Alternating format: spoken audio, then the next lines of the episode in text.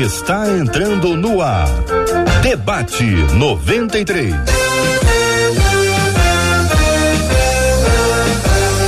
Realização 93 FM. Um oferecimento Pleno News. Notícias de verdade.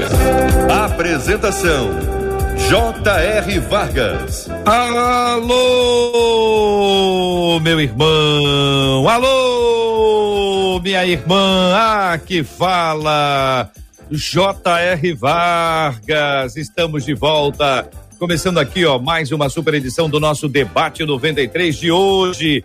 Que a bênção do Senhor repouse aí, ó, sobre a sua vida, sobre a sua casa, sobre a sua família, sobre todos os seus, em nome de Jesus. Bom dia para ela. Marcela, bom dia. Bom dia, J.R. Vargas. Bom dia aos nossos queridos ouvintes. Como é bom a gente começar mais uma semana cientes do cuidado do nosso Deus, começando mais um mês sob os cuidados dele, que sabe de tudo que a gente precisa antes mesmo que a gente saiba que vai precisar. Isso é maravilhoso demais. Então, os nossos ouvintes participam com a gente através do WhatsApp, que é o 21 968038319, 21 aqui no Rio, 968038319. Muito bem, Marcela Bastos, estamos no Facebook. Estamos, estamos aqui. Estamos, estamos ao já vivo aqui, no ó, Facebook. ao vivo, olha lá, todo mundo. Estamos ao vivo no YouTube. Ao vivaço no YouTube também. Então nós estamos ao vivo no canal do YouTube da 93 FM, também na página uh, da 93 FM no Facebook e também estamos no site. Também estamos no site. rádio93.com.br com imagens. Então nós estamos aqui com áudio e vídeo. Estamos conectados nesse momento precioso na presença de Deus. Bom dia para quem nos acompanha pelo rádio em 93,3. Bom dia. Bom dia para quem está com a gente no aplicativo app da 93 FM, em todo lugar, em qualquer lugar é a 93 FM, bem pertinho de você. Vamos conhecer os nossos debatedores, Marcela Bastos. Vamos lá, nossos queridos debatedores chegando para mais um Super Debate 93. Nossa querida menina da tela de hoje, pastor Elaine Cruz, o nosso querido reverendo Júnior César e nosso amado pastor Márcio Rocha. Todo mundo preparado para um super Quem debate tá com pigarro aí, Marcela? Quem tá com pigarro aí, a gente abre o microfone, abre câmera, a pessoa entra. Quem que é essa pessoa aí? Ai, Claro ó. que é o Márcio. Quem É será? lógico que é o Márcio. Quem será? Só pode, só ó. podia ser o. Márcio Rocha. Eu vou te dizer. Márcio, tá vendo, né? Elane, tem que tomar conta, Elane. Entendeu, Elane? É assim, é assim que eu fico, Elane. Tá vendo, Júnior, como é que é o negócio? Eu vou te dizer, rapaz. Eu vou, vou falar de uma coisa. Bom dia, doutor Elaine. Bom dia, reverendo Júnior. Bom dia, pastor Márcio. Gente, Bom ó, bom dia, aí. Vamos estar atentos aí às nossas conexões. Muito bom dia para você que está aqui com a gente, que conhece essas feras maravilhosas pelas quais nós damos graças a Deus pela presença de cada uma delas com a gente no debate 93 de hoje. Vamos ao tema, Marcela, tema 01 de hoje. Uma das nossas ouvintes diz o seguinte: gente, eu conheço muitos crentes que passam por grandes dificuldades, mas jamais abrem mão da dignidade. Em compensação, há vários que usam as dificuldades como desculpa para agirem de maneira errada. O que fazer quando a moral e a sobrevivência se confrontam? Seria esse o caso de largar tudo e viver pela fé? Ao deixar tudo, qual é a garantia do sustento de Deus? Em caso de trabalho, Deus não faz concessões no que diz respeito à moralidade e à ética? Como diferenciar o que é pecado e o que é ética na vida do crente?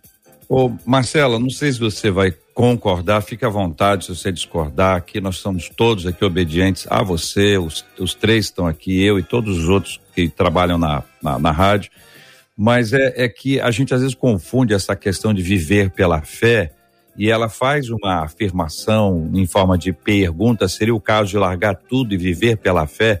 Eu queria explicar isso antes, eu acho que a gente precisa explicar o que que é largar tudo e viver pela fé, mas não vive pela fé ainda não? Já vai começar agora? O que que significa, gente? E aí eu preciso da ajuda dos nossos três debatedores para ilustrar. Só isso, tá bom? Não entre em outras áreas, não. Depois a gente volta lá no começo para ir respondendo passo a passo. Doutora Elane Cruz, quero ouvi-la inicialmente, depois o Reverendo Júnior, depois o Pastor Márcio na sequência. O que é viver pela fé?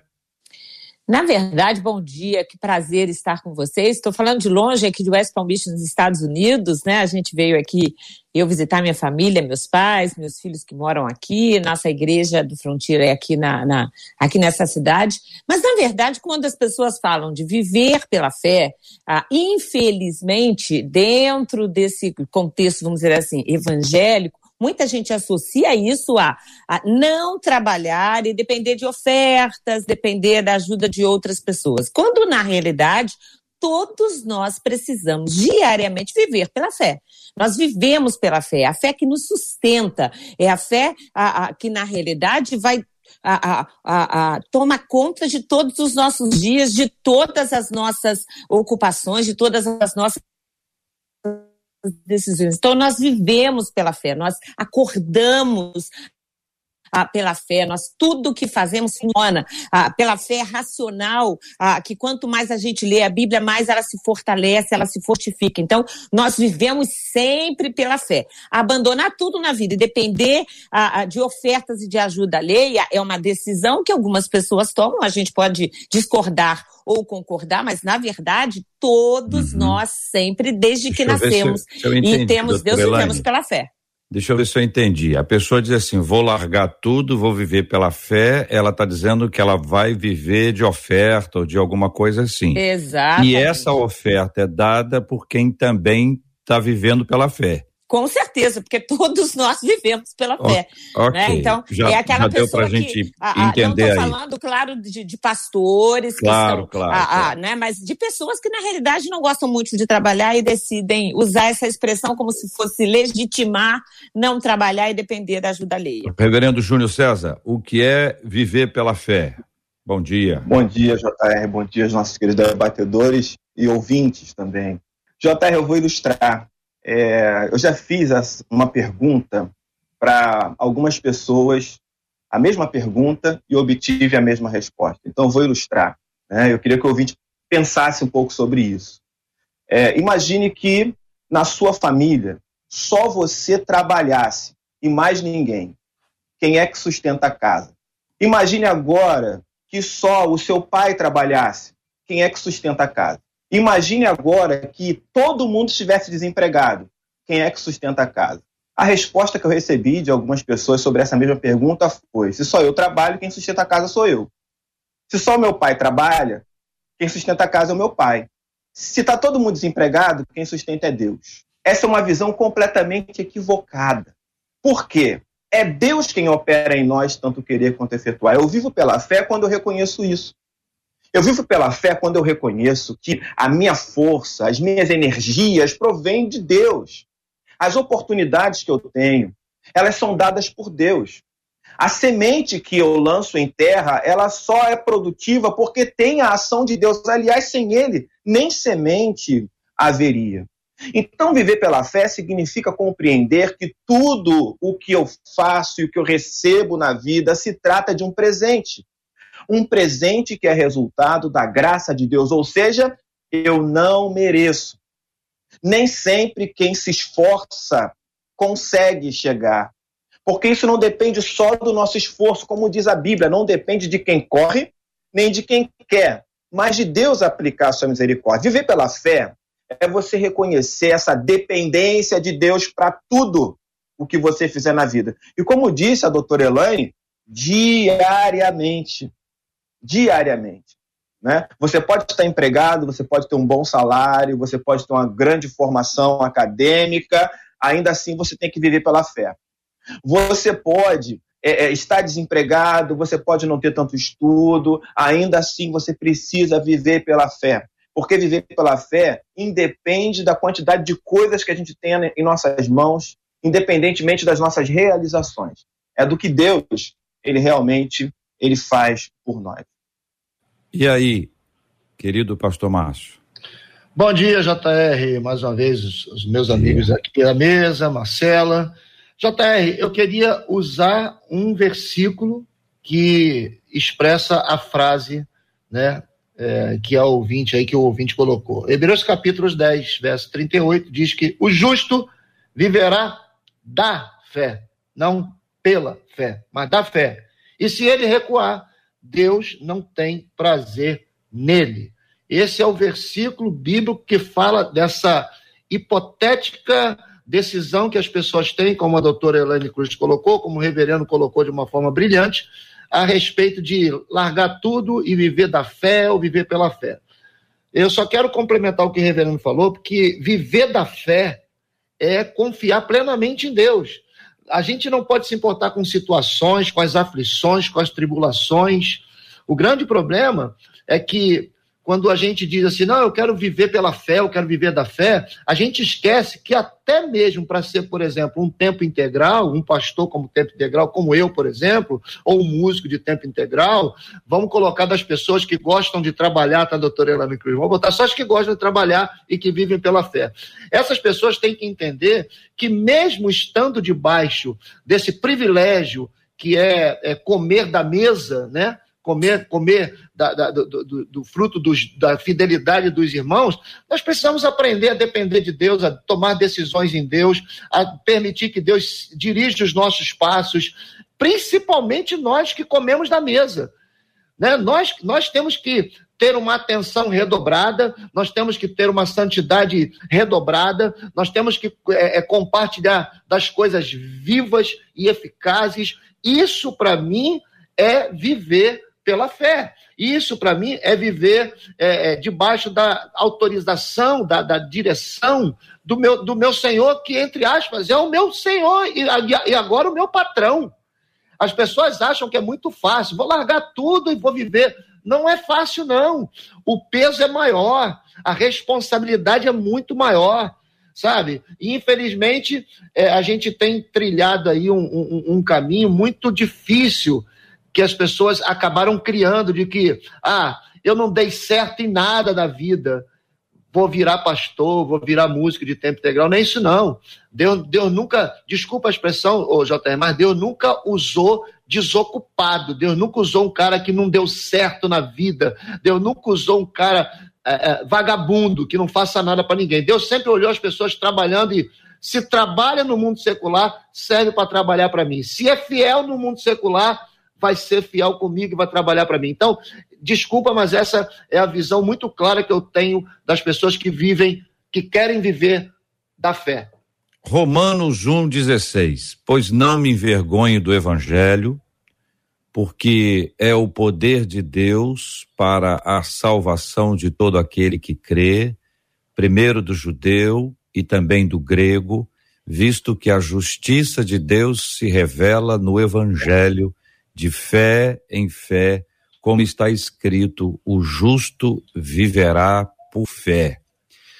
Quando nós nos lembramos desse texto e pensamos em outros textos da palavra de Deus que nos apontam a mesma direção, como é o caso de Abacuque, capítulo 2, versículo 4, que é versículo 3, que é a origem, né? O 3 é aí na sequência porque a visão está para se cumprir, mas se apresse, espera porque certamente virá, não tardará, eis o soberbo, sua alma não é reta nele, mas o justo viverá pela sua fé.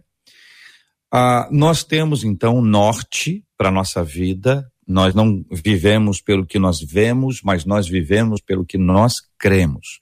O que fazia Daniel se ajoelhar três vezes ao dia para orar, a despeito da ameaça de prisão e morte, foi a sua fé.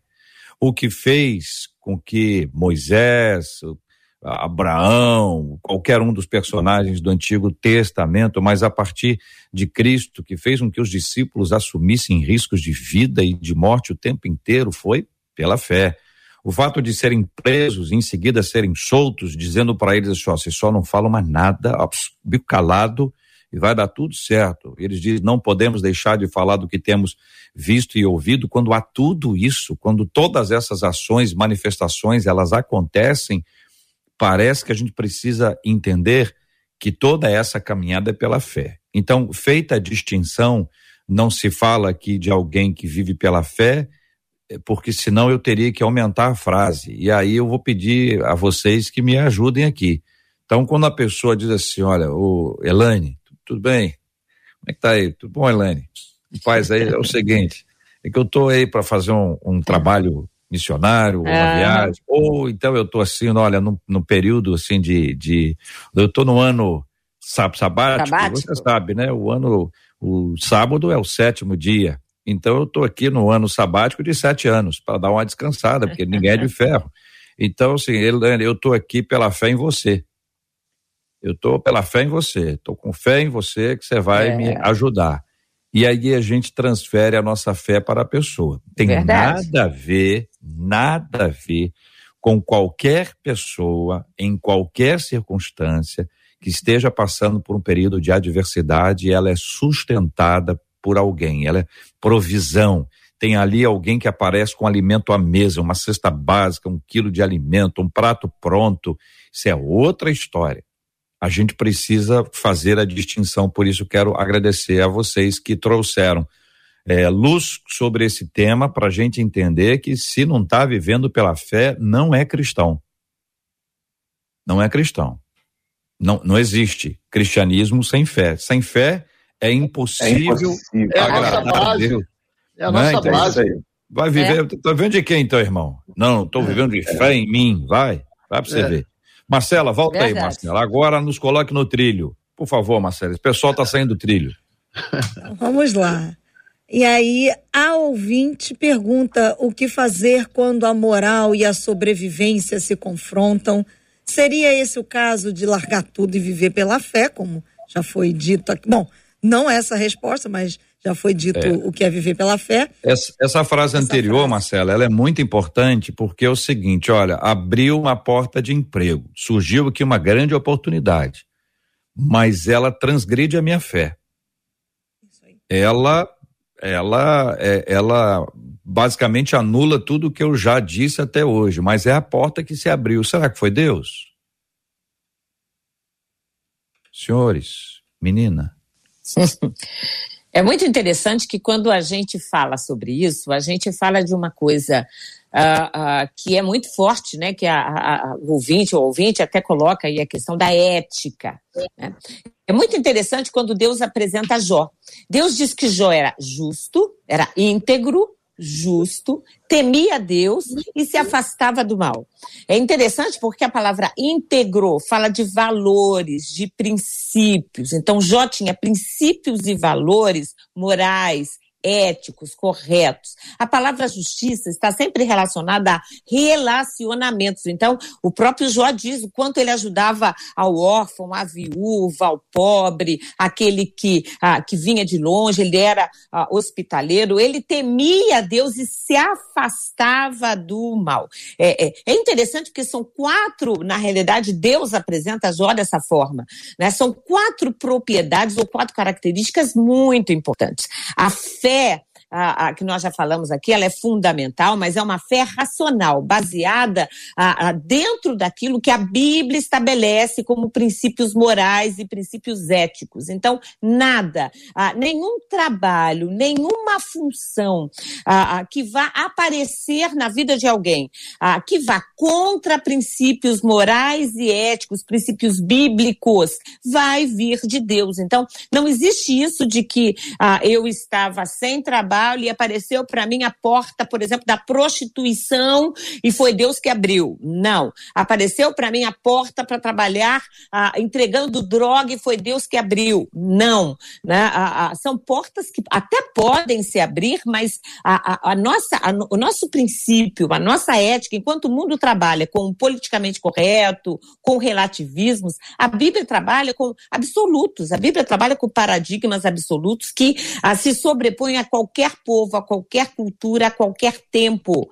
Então, é importante porque ah, quando a gente trabalha nessa, é, nessa ótica de que a ética bíblica ou os princípios bíblicos ou a doutrina bíblica, ela pode também ser mutável, aí nós entramos numa questão bastante séria, cada vez mais preocupante pelos dias em que a gente vive, em que as pessoas estão tão preocupadas com o politicamente correto, com o vale tudo, quando na verdade o que nos prende, o que nos precisa aprender em todas as nossas decisões é o que é biblicamente correto para a minha vida. E Deus jamais extrapola aquilo que é biblicamente correto, porque ele jamais se nega, ele jamais mente, ele jamais vai quebrar um atributo que é próprio dele. JR, é, Romanos 12, versículo 2, afirma que nós não devemos assumir a forma do presente século, uhum. Mas ser transformado pela renovação da nossa mente. E se isso acontecer, a gente vai experimentar aquele que é bom, agradável e perfeito. Eu vou generalizar agora, né? E, e eu queria que você entendesse essa generalização com muita ressalva, tá bom? Veja bem, essa dúvida só existe porque nós vivemos numa sociedade. A igreja emerge de uma sociedade, que é a sociedade brasileira, que aprendeu a relativizar seus princípios morais Sim. e seu comportamento ético de acordo com a dificuldade social que se tenha. Essa é a questão. Essa é a questão.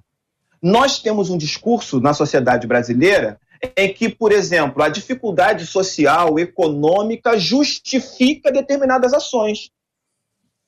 Quer dizer, fulano se envolveu com a criminalidade porque ele vivia em condições sociais desfavoráveis, ele não teve oportunidade, não teve isso. Gente, eu não estou negando a falta de oportunidade, não estou negando a desigualdade social, não estou negando. Mas dentro desse mesmo lugar, onde existe uma pessoa que cedeu para esse lado por viver nessas condições, também tem um outro que decidiu correr atrás, lutar, Verdade. estudar, sabe? Aproveitar. Então não é a, a, circunstância social, ela, ela, ela é um fator importante, mas não determinante. Tem uma série de coisas aí, tem as experiências que você tem na vida, tem questões internas a serem trabalhadas, tem uma série de coisas, entende? Por que, que eu estou falando isso?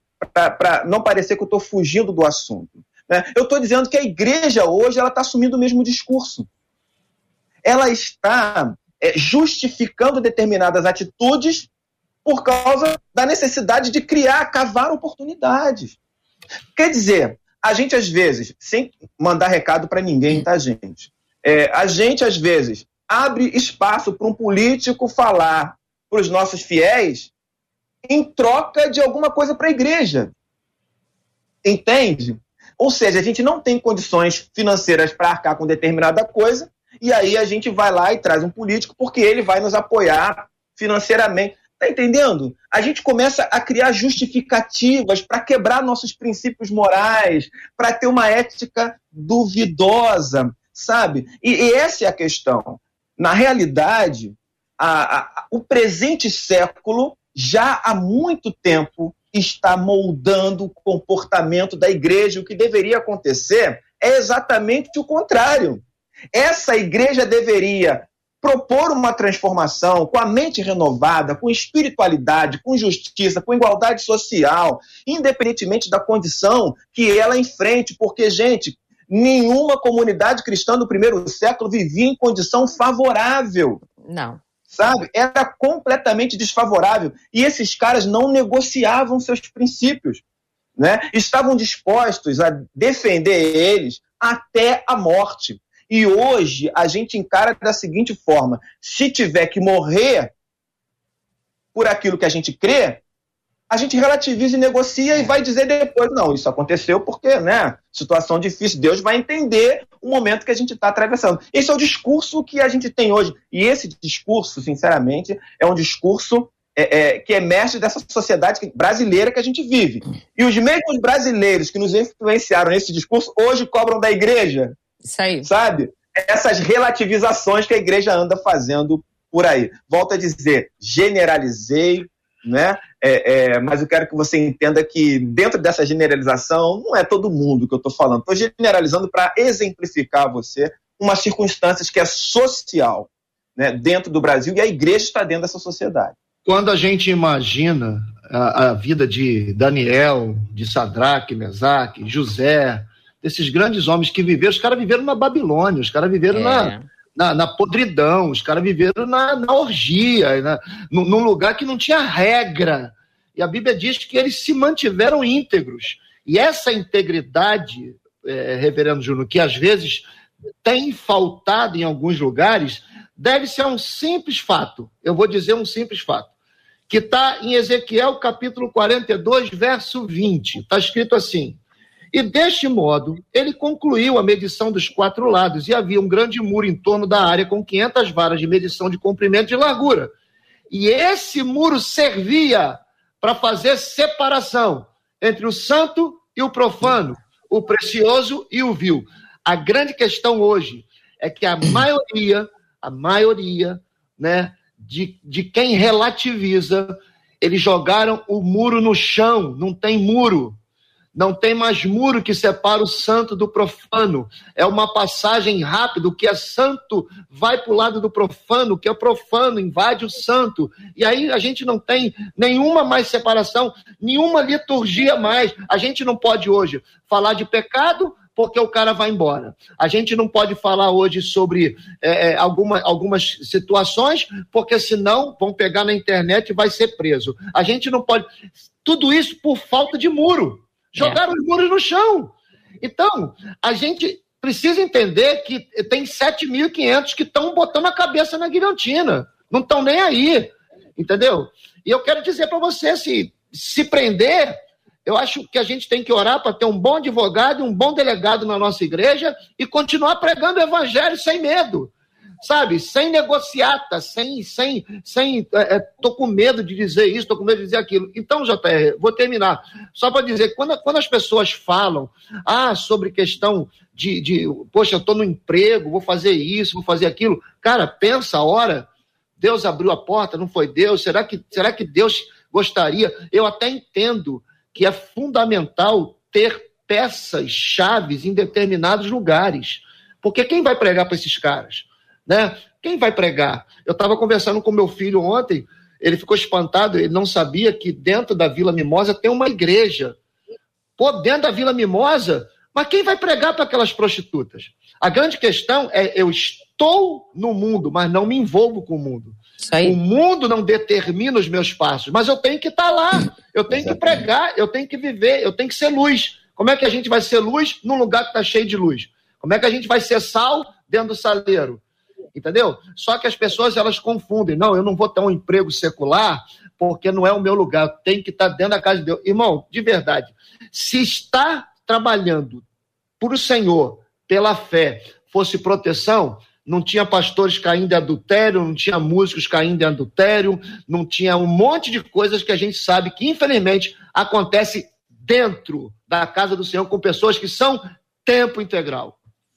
Ô Marcela e Elaine, vou fazer uma perguntinha para vocês duas. Quando a, a pessoa aproveita para falar o que quer, ainda que o que está falando não tenha muita conexão com o tema, mas a pessoa se vai explodindo, que já estava ali meio que entalado, qual o nome que dá esse É o que? Desabafo? é, é desabafo? Às Porque vezes... às vezes, às vezes é isso, né? O que acontece? Tem certos temas que podem estar acumulados na cabeça dos nossos debatedores e nós aqui respeitamos a fala de todos, ficamos aqui quietinhos, quietinhos. Olha que não é um exercício fácil ficar quietinho, mas porque especialmente o Reverendo Júnior e o Pastor Márcio fizeram uma, uma, uma, uma, viagem aí em alguns pontos que eles consideram importantes e não di, diminua aqui a importância não, em absolutamente ponto algum, mas eu gostaria de retomar o tema porque eu preciso responder o ouvinte. Então fica aqui a palavra dos queridos irmãos como um desabafo e eu vou entrar como, como preciso entrar para dar exemplo, né, a pergunta o que convém e não convém aos cristãos. O que convém e não convém aos cristãos. Eu acho que nós precisamos trabalhar essa mentalidade aqui entre nós, porque talvez isso explique um pouquinho. E vou caminhar por duas linhas. Primeiro, por um exemplo. O pastor Márcio diz que conversou ontem com o filho dele, naturalmente deve ter explicado o que é Vila mimosa, para muita gente que mora no, no Rio. Se você não sabe, parabéns. Não há problema nenhum que você não saiba, mas é uma área ah, de prostituição. Então você imagina que naquela área você tenha pessoas que estão sendo, como disse o pastor, alcançadas pelo Evangelho. E essa pessoa recebeu uma palavra, uma pregação, Deus abençoou, usou alguém e essa pessoa foi convertida pelo Espírito Santo de Deus, mas ela só sabe fazer isso. A vida dela é uma vida inteira na prostituição. Na prostituição, ela desenvolveu a vida inteira. Me parece meio que óbvio dizer assim: ô oh, filha, não pode ficar aí mais não, acabou. Sua vida, Sua vida mudou, a partir de agora é uma outra história. Mas eu parto desse exemplo para tentar é, pedir a vocês que nos ajudem e trago para reflexão 1 Coríntios capítulo 6, versículo 12, que parece que é o mais claro relacionado a isso. Todas as coisas me são lícitas, mas nem mas... todas me convêm. Todas as coisas me são lícitas, mas eu não me deixarei dominar por nenhuma delas. E aí, queridos e amados, Elaine, começando ouvindo você, tem coisa que você, Elaine, não gosta mas nem é inconveniente. Verdade. E nem é ilícita. Com certeza. É só uma questão de, de gosto, de entendimento. E a gente precisa trabalhar isso com muita simplicidade, porque não é o nosso gosto, mas é o que diz a Bíblia. É. Elaine, o que convém não convém aos cristãos? Ah, na verdade, de uma, uma frase assim bastante simples, é tudo aquilo que fere os princípios bíblicos não convêm aos cristãos. Então, é claro que a prática do adultério não convém aos, ao, a um cristão. Usando esse exemplo, essa pessoa, graças a Deus por quem faz esse trabalho. Deus sabe quantas vezes ao longo a, a, a, de atendimento em consultório, né, alguns pastores, algumas lideranças já me enviaram pessoas que estavam exatamente assim, que eram donos de tráfico, de drogas, que tinham antes trabalhado na prostituição porque não basta só evangelizar. A gente, a, a, a, o que a igreja precisa fazer é evangelizar e abrir caminhos para que essas pessoas consigam um outro emprego. Muitas vezes tirar a pessoa daquele local, ela tem que morar num outro local, a ter uma ajuda psicológica mesmo, até para ajudar essa pessoa, porque é toda uma rede de comportamentos, de atitudes, de princípios, de valores e de culpa. Quem está neste meio, ao reconhecer e ao entender o Evangelho, percebe de uma forma mais clara, por mais que já tenha anteriormente uma percepção do erro, porque é algo que é escuso, que é escambo, que é a, a, estranho à sociedade, é marginal à sociedade. A, quando isso acontece, essa pessoa já tem essa noção, mas fica muito claro que a atitude dela, a despeito dela nascer de novo, ela precisa agora ter atitudes novas, ter um trabalho novo, ter um apoio novo. Então, igrejas localizadas ou a, associações ou pessoas que trabalham dentro desses locais, e há muita gente boa trabalhando com isso, a, a, quando essa pessoa aceita Jesus, ela reconhece, há essa, esse, esse movimento. Muitas vezes já atendi gratuitamente pessoas que tiveram que reestruturar toda a sua forma de pensar, de educar os seus filhos, aprender a morar num outro local, a se comportar, a se vestir de uma outra forma. Muitas vezes, dentro de um outro contexto. É um trabalho lindo que muita gente séria faz e que vai ter, precisa ir além, porque é essa transformação, essa renovação da mente que passa por uma renovação de conduta, às vezes de andar, de trejeitos que uma pessoa tem que ela vai ter que reaprender, vai ter que perder. é um processo, um processo que passa pelo espiritual e que passa muitas vezes pelo emocional e pelo social, da ajuda, do apoio de alguém oferecer uma casa num outro local para que possa se dar suporte para que essa pessoa muitas vezes aprenda uma profissão. Ex-presidiários, por exemplo, que passaram muito tempo, que saem com 40 e poucos anos sem uma profissão, que aprendam algo para poderem gerenciar a sua vida dali para frente. JR, é, antes de mais nada, eu acho que eu não, eu não, na minha fala, não tenha saído do assunto, mas se sair, me perdoe. O que convém é tu saiu que... agora. Tu saiu é, agora. Eu o que, que o tinha... que... Aí, eu falei que o senhor fez, junto com o Reverendo Júnior, um desabafo que estava dentro Correto. do tema, do assunto. Não, porque aqui. aqui precisava aqui no... responder ao ouvinte, aqui... aí para focar no. Até usei o exemplo que o senhor deu. Então, mas aqui, aqui, no, aqui, nos comentários estão dizendo que a gente saiu do assunto. Mas se eu sair, me perdoe. Ah, Bem, vamos lá. O que Conecta, a pastora. Não. Conecta a, aqui, ó. Conecta aqui. O que a doutora Elaine disse é uma verdade, né? A grande questão hoje, no meu ponto de vista, é que o que me convém só me convém e não convém a mais ninguém. A gente está hoje é, é, desfrutando de, de, uma, de, de, de, de atendimentos onde a gente dá uma direção bíblica, porque a direção sempre precisa ser bíblica. Bíblica. Né? E, mas as pessoas, elas hoje não querem ouvir a orientação bíblica, elas querem ouvir o que convém a elas.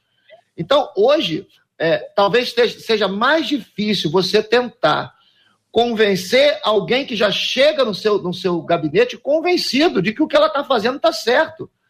Né, de, de o fa do fato dela estar trabalhando em algo. E aí, a gente, eu, pelo menos como pastor, há duas semanas atrás, ouvi de um, de um, de um músico dizendo o seguinte: Pastor, eu não tenho como sair da noite, porque se eu sair da noite, a igreja vai me sustentar, mas não é a igreja que sustenta, a igreja auxilia. Sim. Quem sustenta é o Senhor.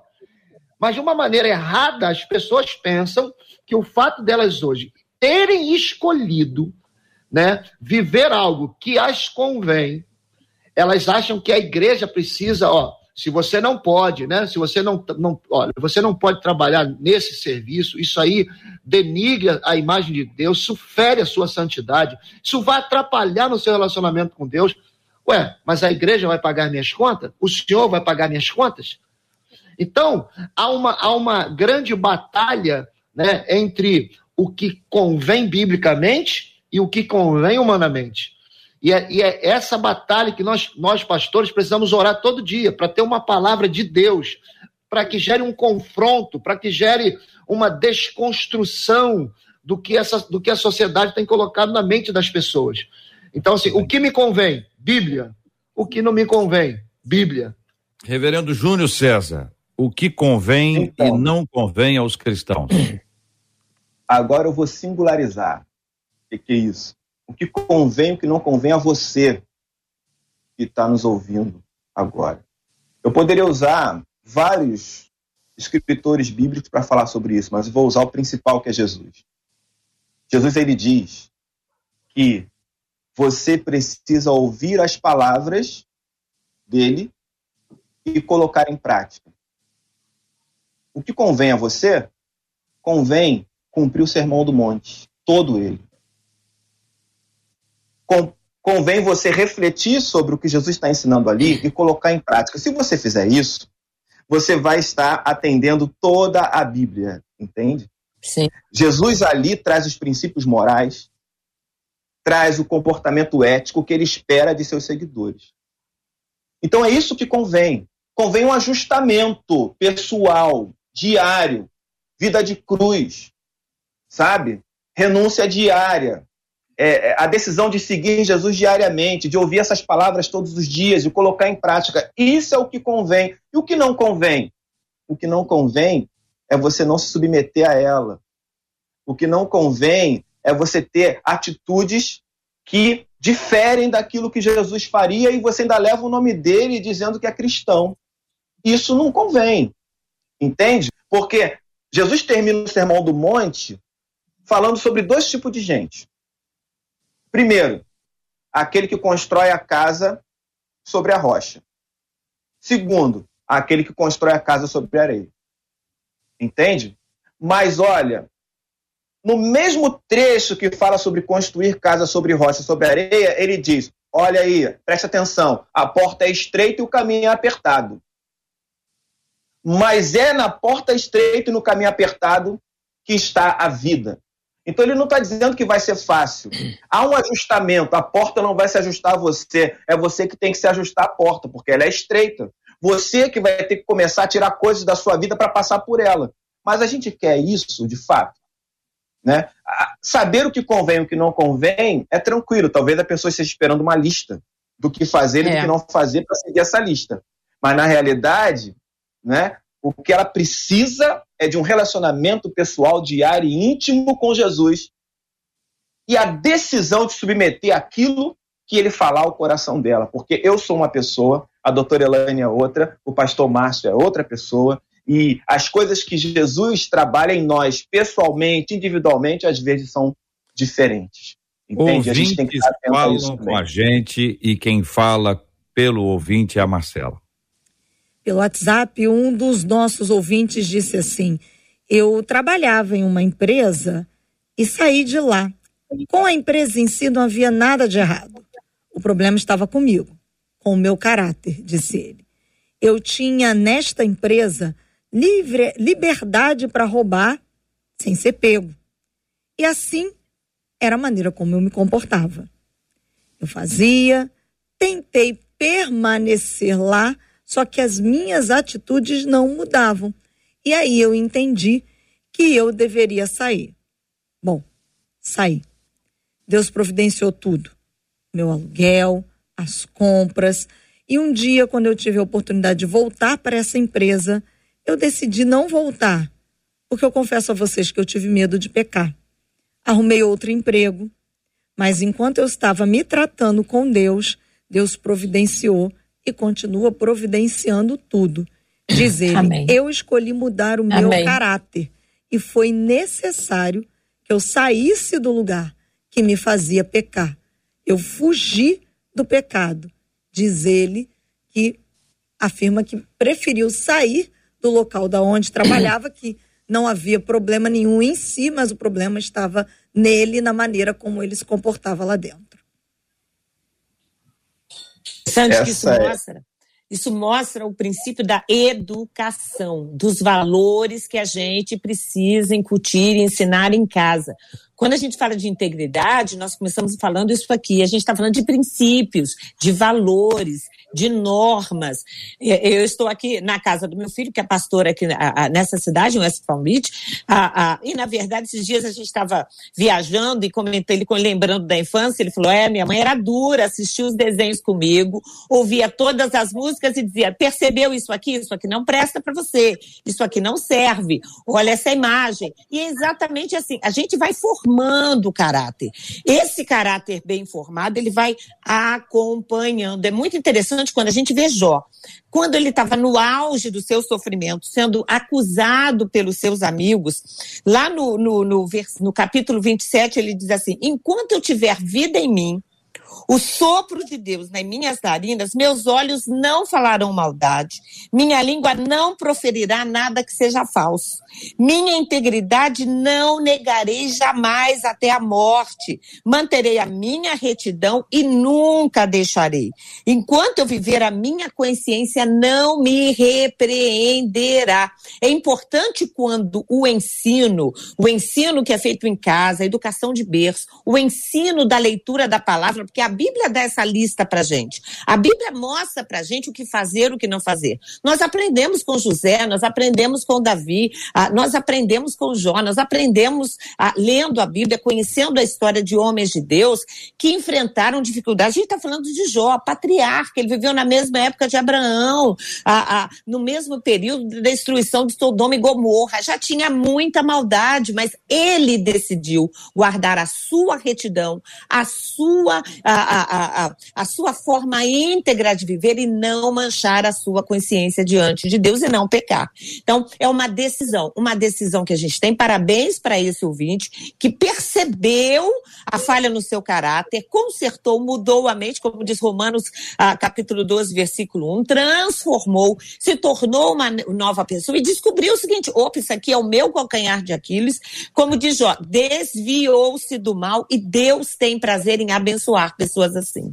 Neste caso, o problema não era a empresa, o problema era o indivíduo. Sim. E na maioria dos casos, na maioria dos casos, é por essa via.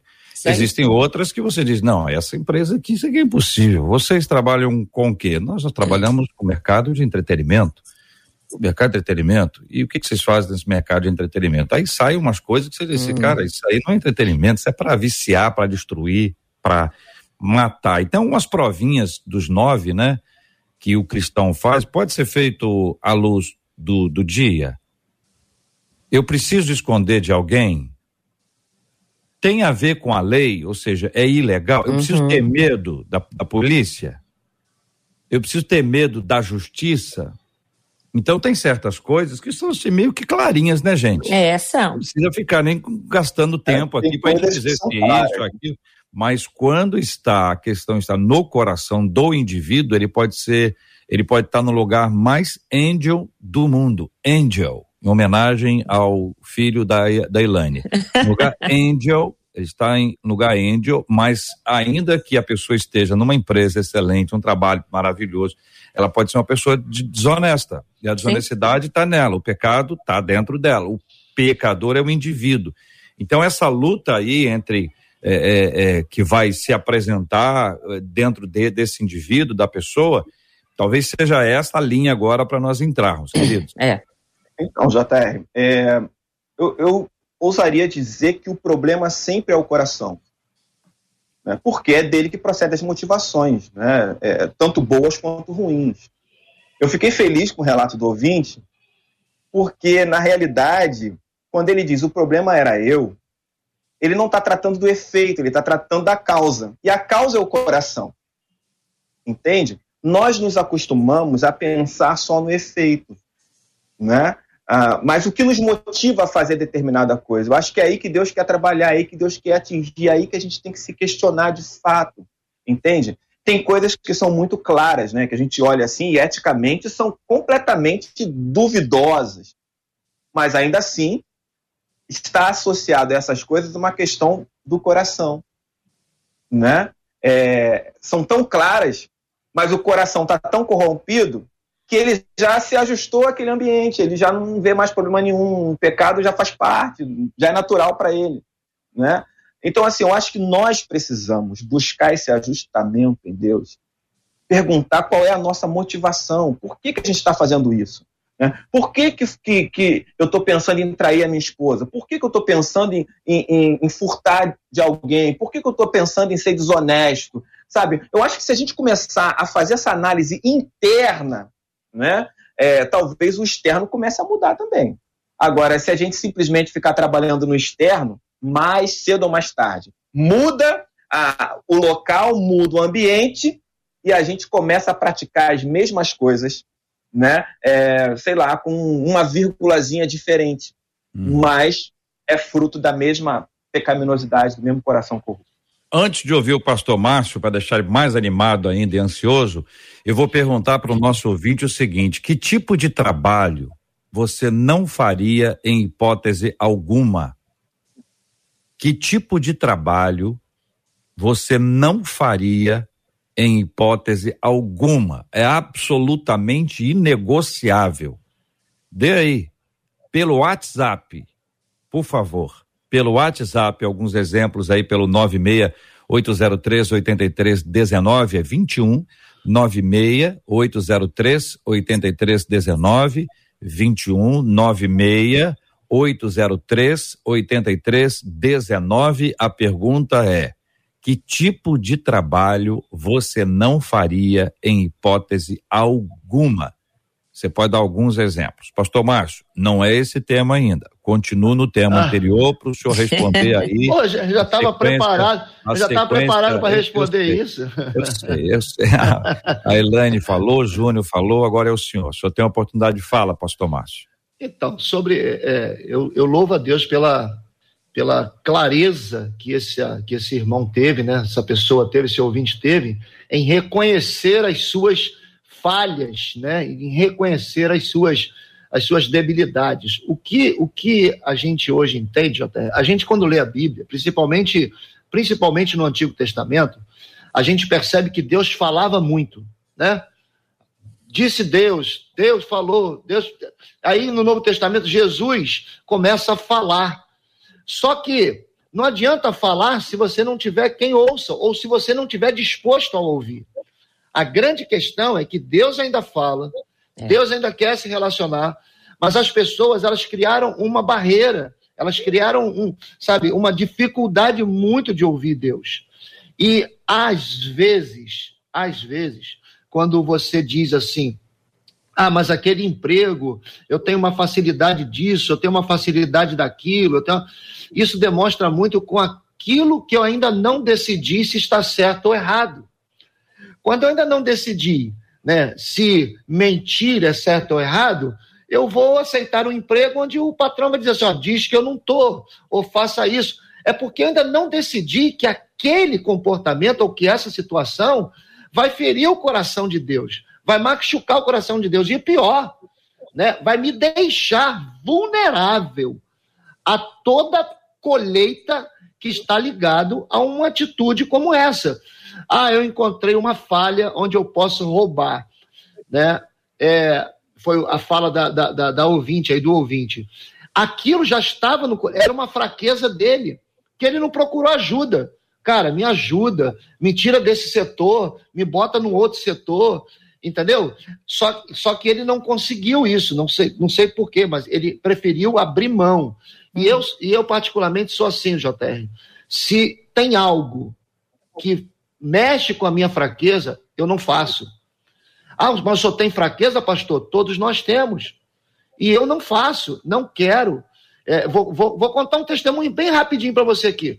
Por exemplo, eu não gosto de é, jogos de imagem e ação, por exemplo. Você falou que eu fico ansioso, aí eu fico lá fazendo a mímica para a pessoa, para o cara tentar sentar, ninguém atenta, e eu, eu sou tentado a dizer na boca assim: ah, fantasma. Entendeu? Então, se eu sei que esse meu comportamento é, é fere a minha integridade, eu digo não, não vou jogar imagem e ação. Não quero, não é para mim. O, o velho homem vai ressuscitar. Então, reconhecer as suas fragilidades, reconhecer os seus, os seus comportamentos ruins, é uma grande saída para você vencer. Que tipo de trabalho você não faria em hipótese alguma? Que tipo de trabalho você não faria em hipótese alguma? É a pergunta que nós estamos compartilhando com você e a Marcela só vai ler respostas do WhatsApp. O combinado nunca sai caro. Então vamos repetir o nosso número do WhatsApp: 96803 8319 96803 8319. Marcela vai contar e eu preciso explicar por que só pelo WhatsApp. Que às vezes tem alguém que está mandando um recado para um outro alguém. Não está dizendo que não faria isso, está tá, tá mandando um recado para alguém. Verdade. Alguém vai lá, fulano, lá. Então, eu não quero dar asas. É para esse tipo de tá coisa, certo. não. Por isso que é só pelo WhatsApp, não tem nome de pessoa. Tá bom, Marcela? Não tem nome de pessoa, tem a profissão, o tipo de trabalho que você não faria em hipótese alguma. Precisamos ter sabedoria, minha gente. Vamos lá. Prostituição, assassino de aluguel, de aluguel, só de aluguel. Se não fosse de aluguel, com trabalho, carteira assinada, continuamente, a pessoa pode. Vai lá. Fazer faxina em casa de prostituição, uh, trabalhar em bares noturnos, trabalhar com o jogo do bicho, costurar para determinadas situações, determinadas roupas, determinadas Mas, coisas. Está escrito assim, Marcela, aí? Não, é porque ela está evitando tá. alguma não, polêmica. Não, não, não, é isso não, não é isso não. É o quê? É o quê? É escola de samba, Marcela? É, pode ser também. Deve ser. Pode ser. Pode ser. Uma, determinada, uma determinada ala, não é, Marcela? É, é. De uma isso, determinada ala. De uma determinada ala. Então são roupas com cunho religioso. Isso, é. é. A pessoa não, não vai construir. É. Como quem pessoa que não faz bolo com cunho religioso, frango isso. com cunho religioso. Não faria, a, a, uma outra ouvinte eh, dizendo aqui, sou artista plástica e não esculpiria imagens para adoração. Ok. É, prostituição vem aqui direto na cabeça. Não trabalharia em cassino. É, prostituição, tem muito, muito, muito. Associação com tráfico. Tra contrabando, não trabalharia em clínica de aborto. Uhum. É, tráfico.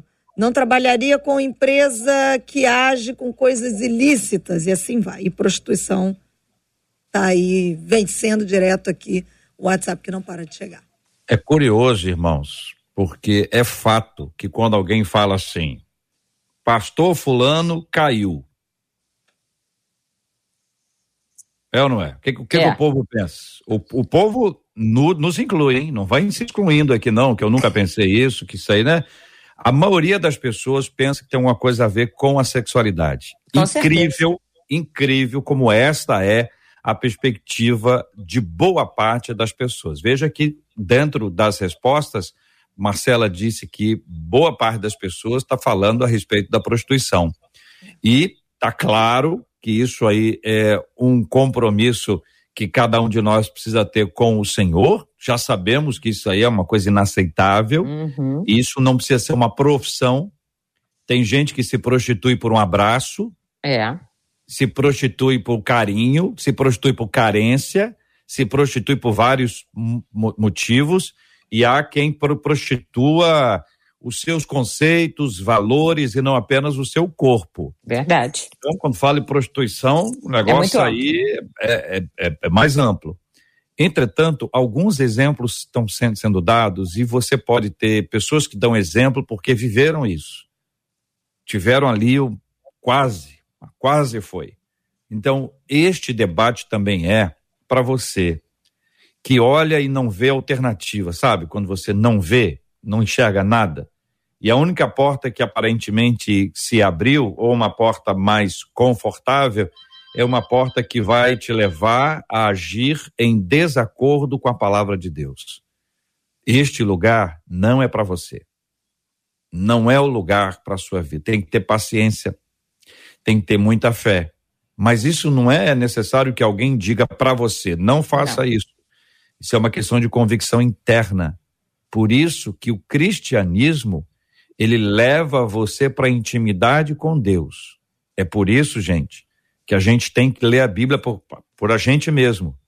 Que a gente tem que jejuar. Ninguém pode ler a Bíblia por nós. Ninguém pode jejuar por nós.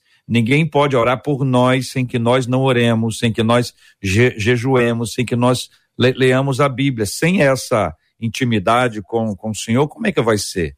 Tem gente que nem adora mais a Deus, solta o som e fica lá. Verdade. A gente precisa estabelecer ou reestabelecer esse nosso compromisso de intimidade com o Senhor. Quem anda com Deus vai saber da parte dele, ele vai falar assim: hum, hum, hum, hum, hum, hum não convém. Marcela Bastos, o relógio está no pulso do Gilberto, mas sob os seus olhares.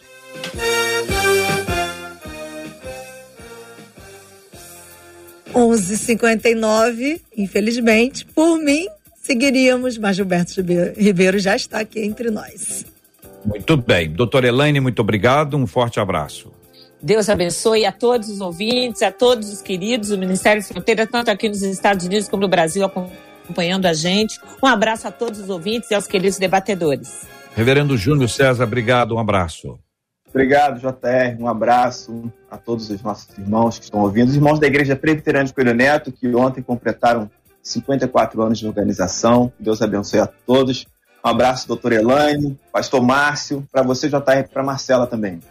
Obrigado. Pastor Márcio, obrigado, um abraço. JR, mais uma vez eu quero agradecer né, a todos os ouvintes, a todos os abatedores, mandar um abraço para nossa igreja, para todas as igrejas ligadas, todas as pessoas ligadas aqui no debate e deixar aqui né, meu minha declaração de amor. Ontem eu fiz 29 anos de casado com a pastora Marisângela, né? Estivemos esse final de semana dando uma descansada e eu faria tudo de novo com ela, passaria por tudo de novo com ela. É a razão, ela mudou a minha história depois de Jesus, viu? Muito obrigado por tudo. Parabéns, meu irmão. Deus abençoe. Marcela, vamos orar com o pastor Márcio Rocha. Tem algum pedido específico? Não, vamos agradecer aqui o carinho dos nossos ouvintes. Está chegando aqui gente agradecendo o debate de hoje, lá da Alemanha, viu, JR? Tá aqui, olha, a Peta Lessa dizendo obrigada pelas palavras de ensinamento, pelo programa de hoje. A Marcela Ladeira dizendo muito obrigada, esse debate falou o meu coração. E os nossos ouvintes mandando abraço e pedindo oração para serem sustentados para fazerem as escolhas corretas. Vamos orar por esse tema. Vamos orar pela cura dos enfermos. Vamos orar pelos corações enlutados. Vamos orar uns pelos outros em nome de Jesus. Amém. Deus, nós louvamos o teu nome nessa tarde, te agradecemos por esse privilégio de termos sido canal de bênção para a vida de tantas pessoas. Deus, glorificamos a ti, porque reconhecemos que tu tens sido o nosso sustento. Mesmo em dias tão difíceis, não tem faltado o pão nosso de cada dia à nossa mesa que o Senhor possa direcionar os que estão em dúvida sobre alguma porta que se abriu que se eles vão entrar ou não, que o Senhor possa direcionar os seus filhos, falando aos seus ouvidos quais são os desejos dos seus corações. Pai, pedimos também cura sobre os enfermos. Deus, estamos com uma, uma grande expectativa de que tudo isso já está no finalzinho e vai passar. Pedimos, Senhor, que o Senhor traga consolo ao coração dos familiares que estão enlutados pelas perdas dos seus entes queridos, dos seus amigos, e declaramos que esse mês de fevereiro que começa hoje será o melhor mês da nossa vida até aqui. A tua bênção se derramará sobre as nossas vidas, em nome de Jesus. Amém. Que Deus te abençoe. Você acabou de ouvir Debate 93.